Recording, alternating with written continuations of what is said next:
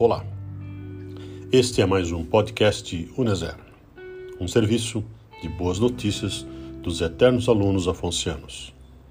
Nossa entidade, a Uneser, tem um lema: uma vez redentorista, sempre redentorista. Ajude-nos a continuar crescendo na missão de levar a palavra de Deus para todas as comunidades. E caso você possa nos ajudar, o nosso Pix tem a chave CNPJ 20 773 657, mil ao contrário 07. União Nacional dos Ex-Seminaristas Redentoristas. Na leitura de hoje ouviremos Provérbios 27. Não te felicites pelo dia de amanhã, pois não sabes o que o hoje gerará. Seja outro quem te louve e não tua boca, um estranho e não teus lábios a pedra é pesada e a areia é carga, mas a cólera do estulto pesa mais do que ambas. O furor é cruel e a ira é impetuosa. Mas quem resiste frente ao ciúme? É melhor a reprimenda aberta do que o amor encoberto. Os golpes do amigo são leais, mas o inimigo é pródigo em beijos. Garganta saciada despreza o favo de mel. Garganta faminta acha doce todo o amargo. Como ave vagando longe do ninho, assim é o homem vagando longe do lar. Óleo e perfume alegram o coração, e a doçura do amigo é melhor que o próprio conselho.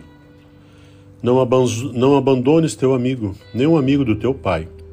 Não vás à casa do teu irmão no teu dia difícil. Mais vale o vizinho perto do que o irmão distante. Se, se sábio, meu filho, alegra o meu coração, e eu poderei responder a quem me ultraja. O sagaz vê o mal e se esconde, os ingênuos avançam e sofrem o dano. Toma sua roupa, pois ele afiançou um desconhecido.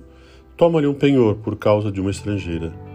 Quem bendiz seu próximo em alta voz desde amanhã, isto ser-lhe-á considerado maldição. Goteira pingando sem parar em dia de chuva e mulher briguenta são semelhantes. Contê-la é o mesmo que conter o vento, ou pegar o óleo com a mão. O ferro se aguça com o ferro, e o homem se aguça com a presença do seu próximo. Quem cuida de sua figueira comerá dos seus frutos, e quem vela por seu senhor será honrado. Como a água dá o reflexo do rosto, assim é o coração do homem para o homem. O Sheol e a perdição são insaciáveis, e também insaciáveis os olhos do homem. Há fornalha para a prata e forno para o outro. E o homem vale o que vale a sua fama.